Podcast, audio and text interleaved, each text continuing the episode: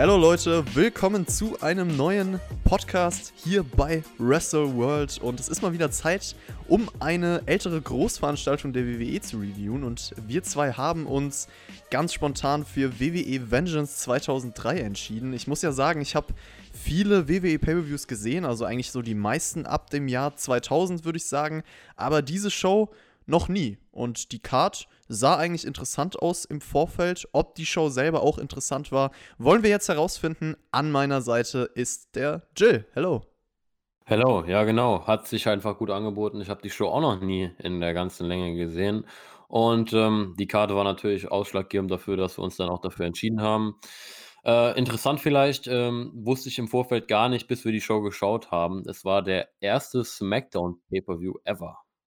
Das stimmt, ja. Es war auch dementsprechend ein SmackDown Exclusive Pay-per-View und ihr könnt diesen Podcast wie immer auf YouTube, Spotify oder Apple hören.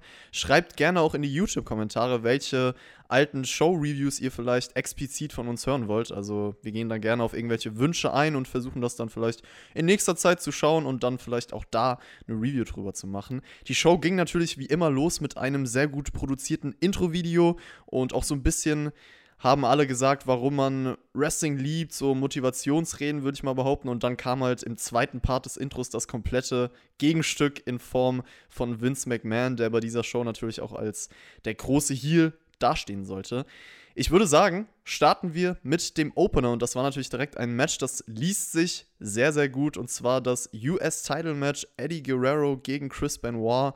Und natürlich hat man vielleicht im Hinterkopf immer diese relativ aktuelle Dark Side of the Ring-Doku, also ich zumindest, wenn ich die beiden gegenüber sehe. Und man muss ja sagen, in diesem Geschehen, wir schreiben, ich glaube, Juli 2003, und ein äh, paar Monate später gab es WrestleMania 20, also im Jahr 2004, und da waren ja dann beide World Champions. Das heißt, es ging danach groß für sie weiter. Das WrestleMania 20-Logo hing auch übrigens schon über dem Ring, das ist dem Jill auch direkt aufgefallen. Und das hier jetzt bei dieser Show war ein US-Title-Turnierfinale, um den neuen US-Titelträger zu krönen. Und äh, dieser Titel hielt dann auch 17 Jahre, äh, bis MVP, ja, jetzt vor kurzem bei Raw 9 vorgestellt hat. Die Zeit verfliegt, Jill. Ja, genau. Ähm, was ich direkt mal ansprechen kann, ist, wo, wo du jetzt auch drauf eingegangen bist, Eddie und Benoit hier zu der Zeit. Ähm, hier hat man wirklich auch, jetzt im Nachhinein natürlich ist man immer schlauer, hier hat man aber auch wirklich schon das Gefühl, ähm, die sind so auf dem Sprung in den Main Event, sie sind noch nicht ganz da, aber man baut beide hier auf. Also das ähm, ist mir persönlich so aufgefallen. Das ist auch was, was mir im Match gut gefallen hat. Man hat ähm, beide als sehr, sehr äh, ebenbürtige Gegner äh, dargestellt. Ähm, und ja, ich meine, im, im Nachhinein, wenn man jetzt weiß, wie das Ganze verlaufen ist, äh, bin ich auf jeden Fall froh, dass beide auch wirklich dann die Chance bekommen haben, äh, in den Main Event zu kommen und sich da auch mal zu beweisen und wirklich den, den Höhepunkt zu erreichen. Ähm, es hört sich vielleicht böse an oder schlecht an, aber Eddie Guerrero hatte nach der Show ja auch gar nicht mehr so viel Zeit. Es ist zwei Jahre später, ist er leider schon fast von uns gegangen. Ähm, deshalb auf jeden Fall eine interessante Zeit hier. Ich glaube, Eddie ist auch zu dieser Zeit ähm, kurz vorher wieder zurückgekommen. Ich bin mir auch nicht ganz genau sicher, wann es war, aber er war ja zwischendurch dann mal gefeuert. Ähm, und ist dann auch hier, äh, ich glaube, kurz vorher, wie gesagt, zurückgekommen, auch dann mit dem Viva la Raza-Theme. Und ähm, ja, kommen wir einfach mal jetzt aufs Match ein bisschen. Das war jetzt, glaube ich, genug zu den beiden an sich. Ähm, wie schon gesagt habe, mir hat es gefallen, dass man das so ebenbürtig aufgebaut hat, das Match. Ich fand ähm, das Wrestling einfach wirklich gut. Ich fand es ein bisschen anders, also nicht so ein Basic-Standard-Match. Und ich finde, ähm, man hat am Ende auch gutes Drama kreiert, ähm, hat auch Character Work mit reingebracht, vor allem Eddie Guerrero mit dem Ref Bump. Und ähm, ja, bevor wir jetzt noch auf die einzelnen Dinge eingehen, lasse ich dich mal zu Wort kommen. Aber das erstmal so meine, meine, ähm, mein größeres Fazit zum Match. Also, das hat mir schon richtig gut gefallen. Ja, es war auf jeden Fall natürlich viel technisches Wrestling, viel Mad Wrestling, vor allem am Anfang. Und mir ist dann aufgefallen, dieser Turning Point war ja eigentlich ein Augengriff von Eddie Guerrero. Du hast es schon gesagt, dass man hier Character Work reingebracht hat. So eine gewisse Seite von Eddie Guerrero, äh, die hier zum Vorschein kam. Und das Match wurde dann auch so ein bisschen intensiver, ein bisschen persönlicher. Es gab auch so einen Top Rope Back Suplex und dann der erste Ref Bump, der sowas von gut für Nearfall ausgenutzt wurde. Das habe ich selten gesehen. Also nach diesem ersten Frog Splash waren wir uns auch beide so sicher, das war's. Also das war ein mega Nearfall, oder? Ja, auf jeden Fall. Vor allem vorher dann noch der Schlag mit dem, mit dem Gürtel und dann direkt danach der Frog Splash. Also ja, wahnsinns Moment. Und ich glaube, man hat auch in dem Match generell einfach sehr gemerkt, dass die Crowd hier auch ähm, ja, gut mitgewirkt hat. Also dieser erste Ref-Bump war super umgesetzt. Leider, muss ich gestehen, wurde mir es dann deutlich zu viel. Also danach gab es noch, du hast es erwähnt, Eddie Special Moment. Äh, Rhino kam dann noch ins Spiel, der eigentlich der Freund von Chris Benoit war äh, zu dieser Zeit und dann halt schockierenderweise äh, Chris Benoit ein Spear verpasst hat und nicht Eddie Guerrero. Und dann gab es den zweiten Frog Splash hinterher. Eddie gewinnt das Ganze nach 22 Minuten. Ich hätte mir gewünscht, dass man nach dem ersten Frog Splash Nearfall da einfach noch ein paar Minuten Wrestling-Dramatik reinbringt und nicht so ein Overbooking produziert. Also ich finde das einfach sehr schade. Für mich war es trotzdem ein echt gutes Match und auch das beste Match der Show, würde ich sagen. Aber das hatte halt noch mal mehr Potenzial. Also ich dachte im Verlauf dieses Matches, okay, das wird ein super, keine Ahnung, 4 Sterne plus Match-Niveau. Und ähm, wie gesagt, es war richtiges Wrestling, es sah alles sehr clean aus, man schaut einfach unfassbar gerne zu, die Crowd war laut, das hast du erwähnt, man hat Highspots integriert, also da hat sehr viel gestimmt auf jeden Fall. Leider hat für mich das Overbooking am Ende dieses Match ein bisschen runtergezogen. Ja, ich fand es ähm, vielleicht wenig überraschend nicht so schlimm wie du, also nicht so schlecht für das Match an sich. Ähm, ich finde, man hat halt vorher schon einfach eine gute Drama äh, Dramatik aufgebaut mit dem angesprochenen Nearfall, auch mit dem Crossface so ein bisschen. Und ähm, per bin persönlich auch immer ein 'n großer Fan oder ich ich ich mir mir gefällt es einfach immer wieder, wenn ich Eddie sehe, wie er da, äh, den Ref irgendwie übers Ohr hauen will oder seinen Gegner übers Ohr hauen will. Also, das ist für mich immer pure Unterhaltung. Und ich finde halt auch, dass das Finish, auch wenn das jetzt nicht mein ideales Finish wäre ähm, ein bisschen gepasst hat zu der Story, dass Eddie sich so durch das ganze Turnier gecheatet hat und ihm hier dann wirklich ähm, ja, der Sieg so in den Schoß fällt dieses Mal und ähm, man das dann auch einfach weiter etabliert. Also gut für seinen Charakter irgendwo auch. Und ähm, ich habe es einfach enjoyed. Also für mich war das ein richtig guter Opener. Klar, du hast es angesprochen, die beiden hatten in der Vergangenheit bestimmt noch stärkere Matches. Ähm, es ist auf jeden Fall nicht ihr bestes Match, aber dennoch äh, hat mir das richtig gut gefallen. Aber hey, äh, viele sagen ja immer, dass ich nie irgendwie so ein Refmat oder so gut heißen kann. Ich muss hier gestehen, der erste Refmat, wenn man es dabei belassen hätte, der hat dem Match sogar geholfen. Also der Nearfall, der dadurch entstanden ist, das war super umgesetzt, so habe ich ja auch gesagt. Aber für mich war es dann einfach zu viel, hätte nicht sein müssen so. Und äh, trotzdem sind wir uns einig, dass das für mich auch das beste Match bei dieser Show war. Dann ging es weiter ja. mit Vince McMahon im Backstage-Bereich, der einen Blumenstrauß äh, da rumstehen hatte. Stephanie McMahon kommt auch hinzu. Die beiden hatten natürlich jeweils ein Match später. Aber wir kommen erstmal zum zweiten Match der Show. Jamie Noble gegen Billy Gunn. Und die Story drehte sich ja rund um Tori Wilson. Also, dass Jamie Noble mit ihr Sex haben möchte. Und Noble hatte auch äh, bei dieser Entrance seine Sexspielzeuge dabei. Das endete übrigens alles in einem Vierer bei der nächsten SmackDown-Ausgabe. Willkommen im Jahr 2003. 2020 würde man sowas niemals mehr bringen, würde ich mal behaupten. Ja, andere Zeiten auf jeden Fall und eine, ja, gewagte, ja, irgendwo auch dann schon interessante äh, äh, Idee für eine Storyline. Ähm, wie, wie du gerade gesagt hast, heutzutage absolut nicht mehr umzusetzen. Ähm, war mir dann persönlich aber auch ein bisschen too much, dass Jamie Noble da noch so einen Koffer mitnehmen musste. Also die Story an sich, ich glaube, jeder Mann kann sich da vielleicht irgendwo mit identifizieren, dass Jamie Noble einfach Tori Wilson atemberaubend findet, aber dass er dann noch so einen Koffer mitbringt und das Ganze so over the top ist, das ist dann ja auch für mich ein bisschen zu viel gewesen. Er hat übrigens später auch noch in einem Playboy-Magazin von Tori Wilson durchgewühlt. Und Nydia ist nebenbei übrigens auch, ich weiß gar nicht, waren die verheiratet sozusagen in der Story aktuell oder waren die einfach nur zusammen? Die waren schon seit 2002 äh, eigentlich, ähm, also ein Paar auf jeden Fall, ja, ich weiß. Ja, in, in den Shows immer zusammen, deshalb äh, hat mich auch ein bisschen verwundert. Ja, also Nydia hat natürlich nicht gewollt, dass Noble dieses Match gewinnt, weil es ging darum, wenn er das Match gewinnt, dann kriegt er die Chance, mit Tori Wilson eine Nacht zu verbringen. Und ja, deswegen hat sie hier auch eingegriffen. Äh, man hat so ein bisschen die Beinverletzung von Billy Gunn als kleine Match-Story genutzt. Sein Gimmick als Assman war auch ganz komisch zu der Zeit. Also für mich war es auf jeden Fall auch too much insgesamt. Und dieses Match bestand dann halt im Endeffekt daraus, dass natürlich wieder Overbooking kam, also Chaos die letzten Minuten. Äh, anscheinend auch dann irgendwie No DQ, weil der Ref hat es dann eigentlich nicht mehr interessiert, als Noble von beiden Damen eine verpasst bekommen hat. Und äh, Noble hat das Ganze dann via Einroller nach fünf Minuten gewonnen. War für mich ein schwaches Match, ging eigentlich nur um die Story drumherum und zu viele Ablenkungen. Ja, sehe ich ähnlich. Also ich fand das Match jetzt nicht unbedingt schwach. Ich fand es äh, einfach nicht besonders.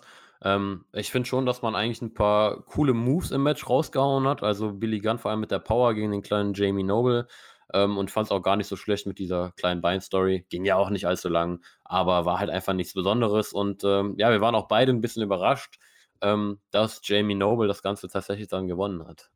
Ja, und wie gesagt, bei SmackDown gab es dann einen angeblichen Vierer, so, das war der Payoff der Storyline und ja, also es ging auf jeden Fall weiter mit skurrilen Storylines an diesem Abend, sagen wir es mal so. Das nächste Match war dann auch skurril, kann man so bezeichnen. Es war kein Wrestling-Match, es war ein Barroom-Brawl und äh, die APA hat eingeladen. Es war so eine Art Saloon aufgebaut und äh, alle möglichen Wrestler haben dann einen getrunken.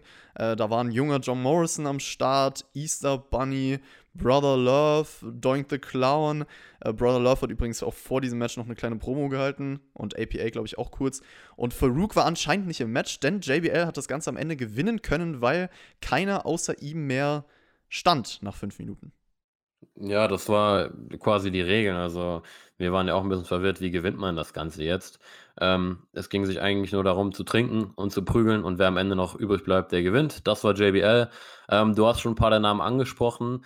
Ähm, Sean O'Hare war hier auch mit dabei. Ihm wurde ja auch öfter mal nachgesagt, dass er, ja, dass ihm ein großer Push bevorstand. Äh, das haben wir aber nie gesehen.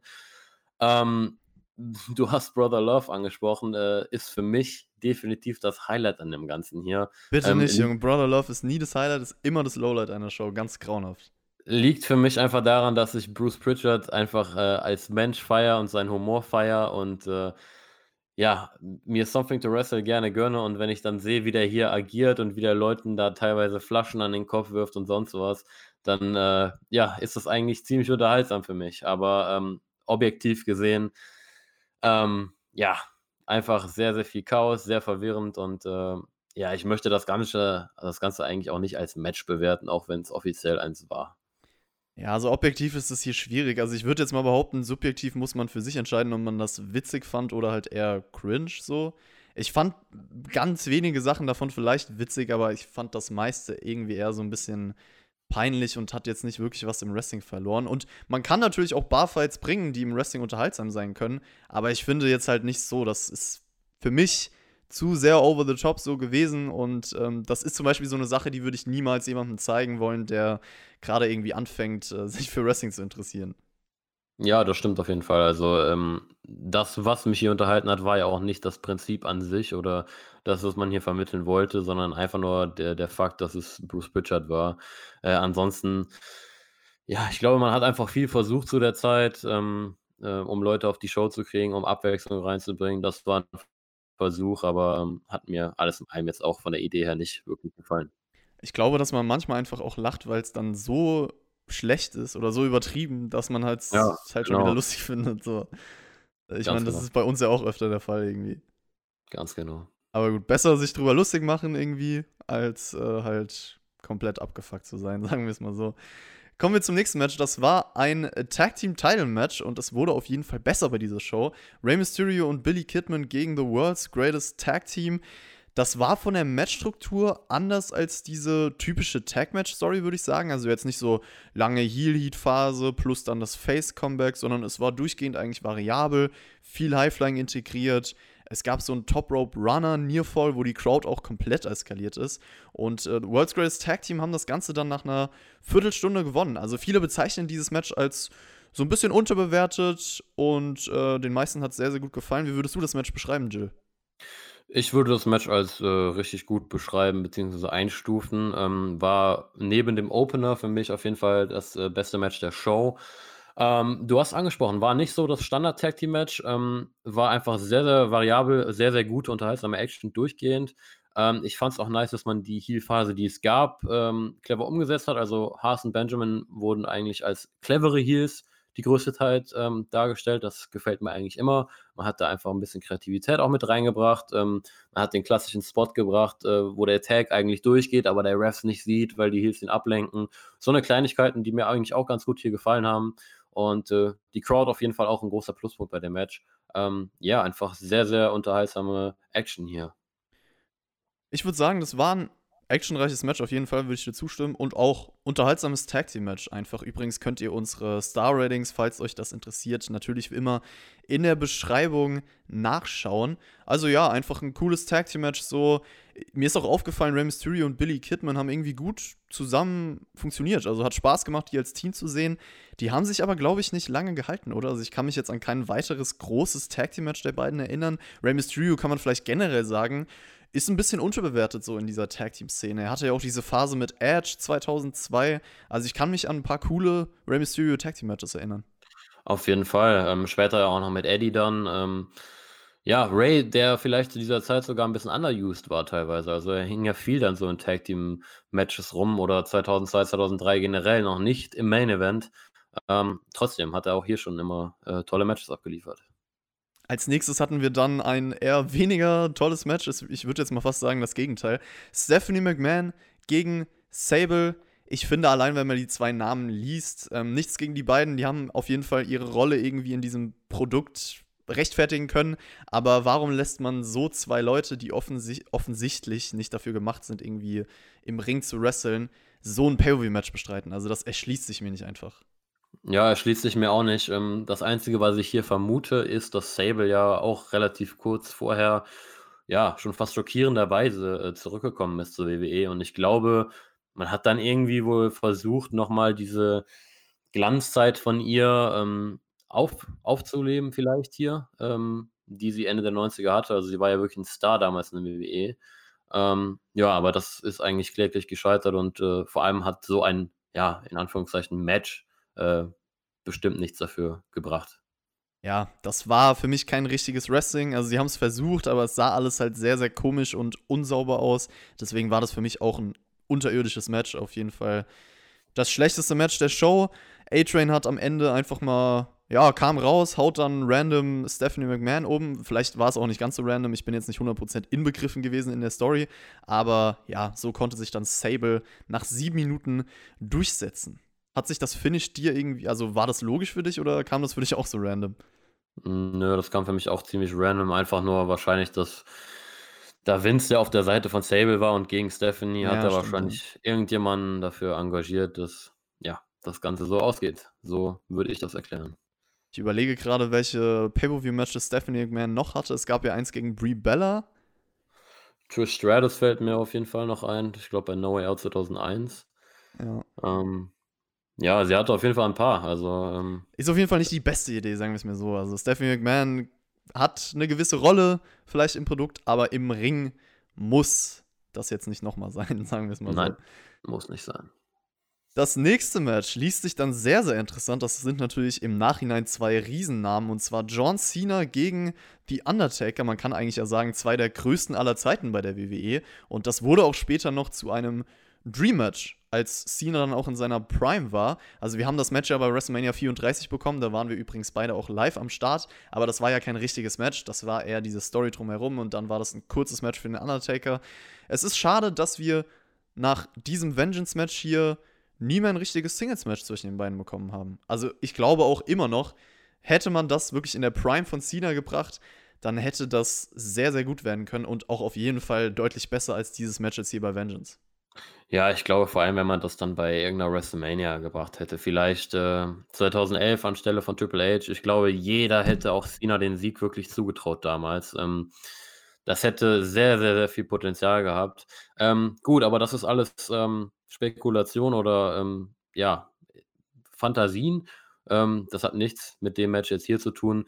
Ähm, zu dem Match hier, also was mir als erstes aufgefallen ist, das Video-Package, wo man die Story wiedergegeben hat, hat mir wahnsinnig gut gefallen. Also, ähm, ja, es war jetzt vielleicht eine Story, die man öfter schon mal so gesehen hat. Der neue Star oder der, der Junge, der jetzt quasi übernehmen will gegen Undertaker, der schon seit Jahren der, der große Name ist. Aber ich fand, man hat das richtig cool aufgebaut. Also auch John Cena mit dem Charakter, den er damals hatte, dann dieses Segment, wo er am Friedhof war, wo er auf so ein Grab pinkelt. Also ich fand das richtig cool umgesetzt in der Story und ähm, war dementsprechend dann auch heiß, das Ganze hier zu sehen. Das einzige wirkliche Match zwischen Undertaker und John Cena. Was für mich natürlich direkt auffällig war, John Cena hat hier als Heel geworkt. Also das ist ja ganz, ganz selten. Das war ja eigentlich nur zu dieser Phase in seiner Karriere. Und einen John Cena mal wirklich wieder als Heel in einem Wrestling-Match zu sehen, ist schon crazy irgendwo. Und du hast diese Story angesprochen, Veteran gegen New School Guy. Hat man im Match eigentlich ganz gut verkörpert. Äh, Cena, der dann auch irgendwann einen arroganten Slap ausgepackt hat. Aber ich finde, größtenteils war das hier eher langweiliges Wrestling für mich. Also es gab dann noch so ein FU Nearfall am Ende. Das Ende kam dann relativ abrupt nach dem Last Ride. Das Ganze ging 16 Minuten. Und ich würde sagen, das Match war unspektakulär. Da würde ich dir sogar ein bisschen widersprechen. Ähm, ich fand das irgendwie eine, eine, eine bessere Brawl so ein bisschen. Also mir hat die Intensität hier gut gefallen.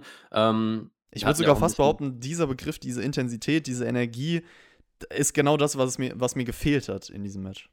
Krass, ne, mir nicht. Also ich fand, dass man das gut rübergebracht hat, dass es sich wirklich so wie so eine kleine Schlacht angefühlt hat.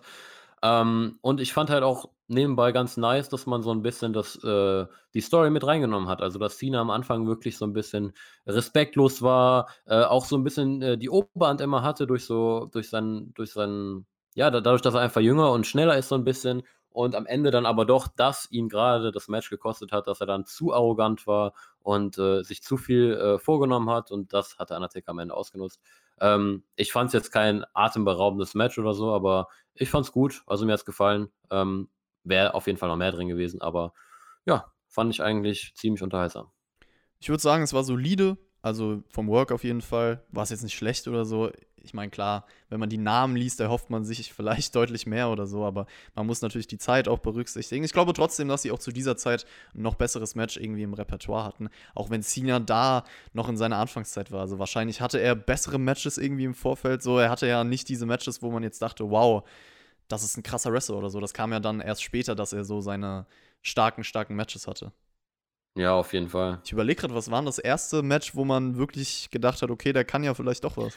Gegen Lesnar vielleicht, gegen Lesnar oder gegen, äh, ich weiß nicht, wie die Matches gegen äh, Jericho zum Beispiel waren, als er gerade debütiert war. Ja, ich glaube aber, hm, im Endeffekt, was hatte er denn 2004? Da hatte er das WrestleMania-Ding gegen Big Show. Viel gegen Booker danach noch. Ja, dann kam, ja, 2005 vielleicht irgendwas gegen Angle oder so. Ja. Aber so eine richtige Breakout-Performance, ja, kann man, also kann man gerne mal überlegen, das ist eigentlich ein ganz interessantes Thema. Vielleicht kann man sich im Nachhinein auch fragen, so John Cena war ja gerade im Aufbau. Hätte er das Match vielleicht sogar gewinnen sollen hier? Ja, also äh, er hätte es auf jeden Fall gewinnen können. Ich weiß nicht, ähm, ich glaube, es hat ja danach dann aber noch ein bisschen gedauert, bis man dann wirklich mehr All-In mit ihm gegangen ist und das ja dann vor allem auch als Face. Ähm, von dem her würde ich jetzt nicht sagen, dass jetzt zurückblickend diese Niederlage ihm großartig geschadet hat. Aber ähm, versetzen wir uns in die Lage damals, ähm, wäre es auf jeden Fall nicht die falsche Entscheidung gewesen, würde ich sagen. Also, wenn du neue Stars kreieren willst und so eine Matches hast, ja, machst du eigentlich nichts falsch damit, wenn du den, den neuen Leuten dann auch, äh, wenn du diese dann auch stärkst, aber zurückblickend hat es ihm jetzt nicht geschadet. Von daher, ja. Ja, also gewinnen können hätte er das Match schon auf jeden Fall im Nachhinein, aber ich finde auch, das ist so ein typischer Fall von, er hatte ja eine solide Performance gegen einen großen Namen und die Niederlage hat ihm auf jeden Fall nicht geschadet. Also ich würde sogar fast behaupten, das Match hat ihm trotzdem geholfen. So, safe, ja. die ganze Fehde. Das Match, ja, kommen wir zum Co-Main-Event der Show. Und das war Vince McMahon gegen Zach Gowen.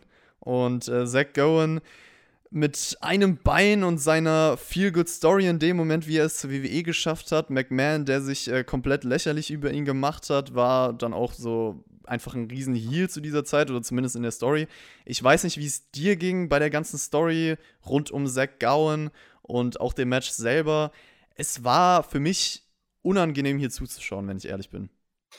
Ja, also es ist auf jeden Fall ähm, im Videopackage schon direkt aufgefallen, was das eigentlich für eine krasse Story ist. Und ich würde auch mal so weit gehen und sagen, das wird man heute auch so nicht mehr bringen. Also ähm, Zach Gowen, Zach Gowen, der ja wirklich mit diesem einen Bein ja, es ist irgendwie auch ein bisschen unangenehm einfach schon. Also, ich ich kann verstehen, dass die WWE, ähm, zu der Zeit auch mal was Neues probieren wollte, dass man halt hier einfach mit Zack Owen 'ne klassische Underdog-Story gesehen hat, ähm, und ihm auch eine Chance geben wollte. Also, das finde ich auch irgendwo dann gar nicht mal schlecht, dass man das auch vielleicht versucht hat.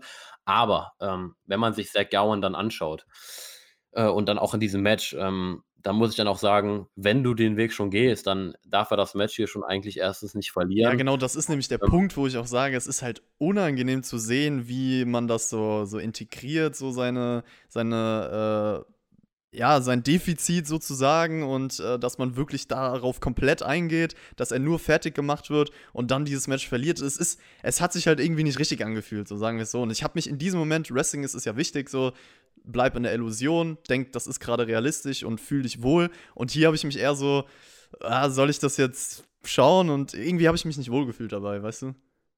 Ja, äh, dazu kommt, dass es mir dann auch deutlich zu lang ging. Also, ähm, wenn man das Ganze schon so bringen will, wie man es jetzt gebracht hat, das hätte man auch in deutlich weniger Zeit, äh, erreichen können. Und Vince ist natürlich auch nicht der Typ, der das jetzt großartig unterhaltsam für einen gestaltet, so 'ne Phase. Äh, er ist ja immerhin kein Wrestler. Was mir wohl aufgefallen ist, muss ich hier noch sagen, ist, wie jacked war Vince McMahon hier bitte? Also Wahnsinn.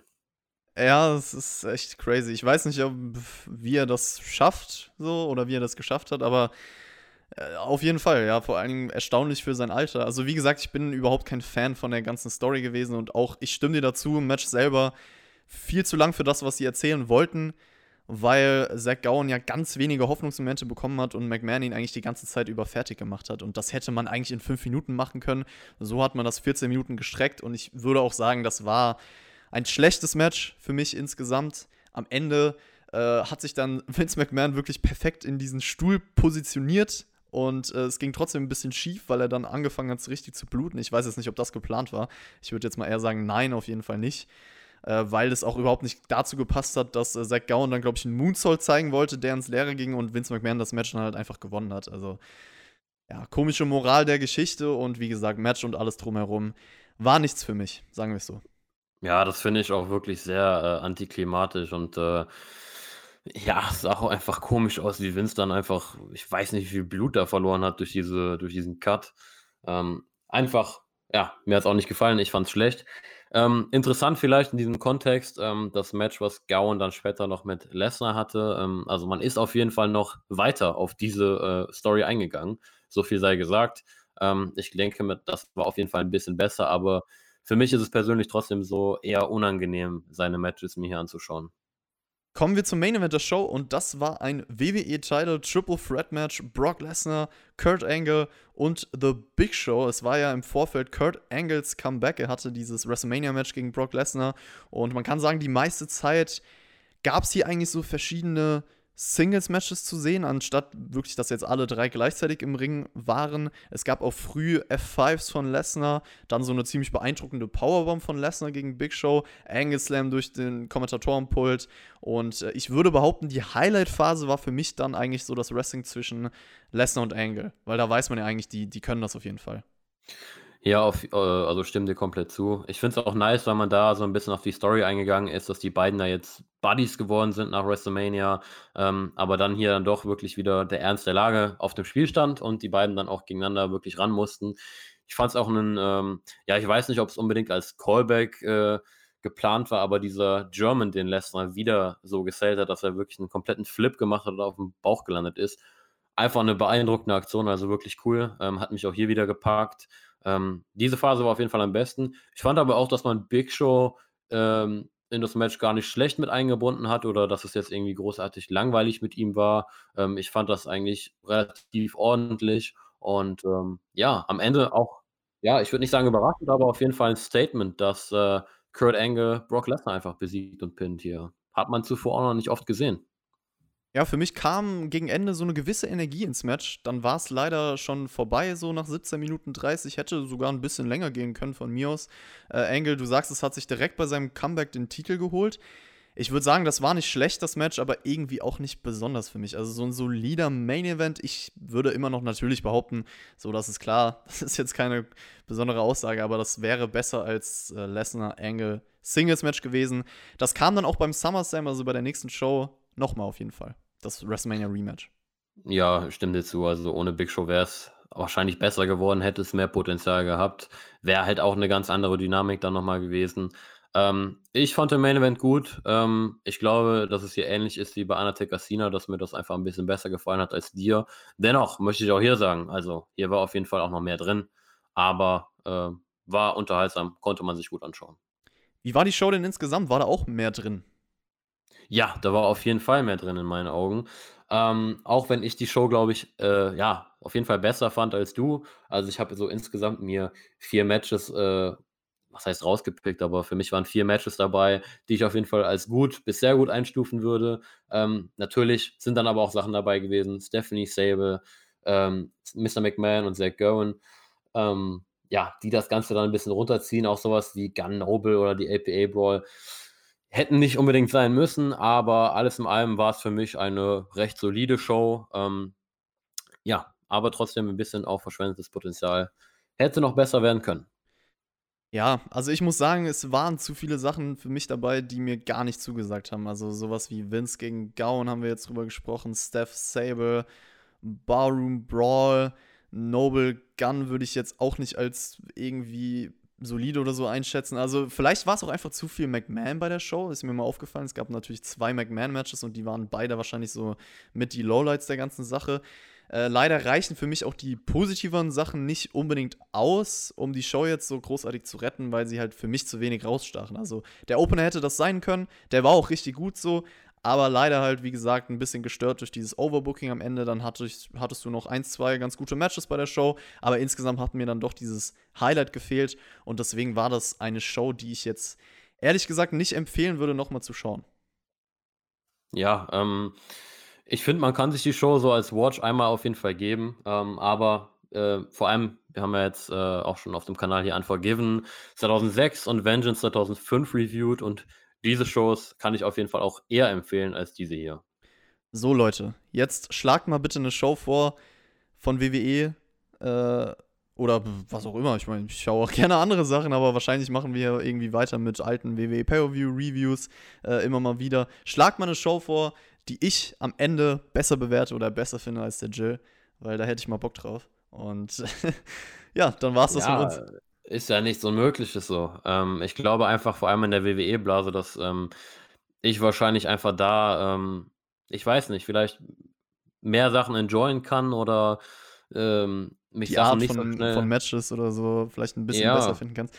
Ja, ja, oder mich auch nicht so schnell über gewisse Sachen aufrege wie du. Ähm, vielleicht liegt es einfach daran. Also das ist auch gut möglich. Ja, Wobei wir eigentlich, ich merke das ja, ich meine, wir sind ja relativ ähnliche Wrestling-Fans, legen auch Wert auf ähnliche Dinge. Natürlich gibt es da die, auch safe Unterschiede und so, äh, keine Frage. Aber ich weiß schon immer, wenn du mir sagst, wie gut du ein Match fandest, wie gut ich das ungefähr finde. Also das ist eigentlich interessant. So, eigentlich sind wir uns immer ähnlich, nur halt so ich ein bisschen schwächer vielleicht, du ein bisschen besser. So, aber es ist interessant. Ja, aber es gibt ja auch tatsächlich Fälle, wo es auch dann auch mal umgekehrt ist. Ja, natürlich. Es also, gibt Fälle, wo, wo ich es besser finde, auf jeden Fall. Äh, und du mal nicht und so. Das, das, sagt ja auch keiner. Aber ja, Leute, das war's von uns. Und ich hoffe, euch hat diese Review wie immer gefallen. Wie gesagt, wir würden uns freuen, wenn ihr kommentieren würdet. Und lasst auch gerne ein Like auf das Video da, wenn ihr es auf YouTube schaut.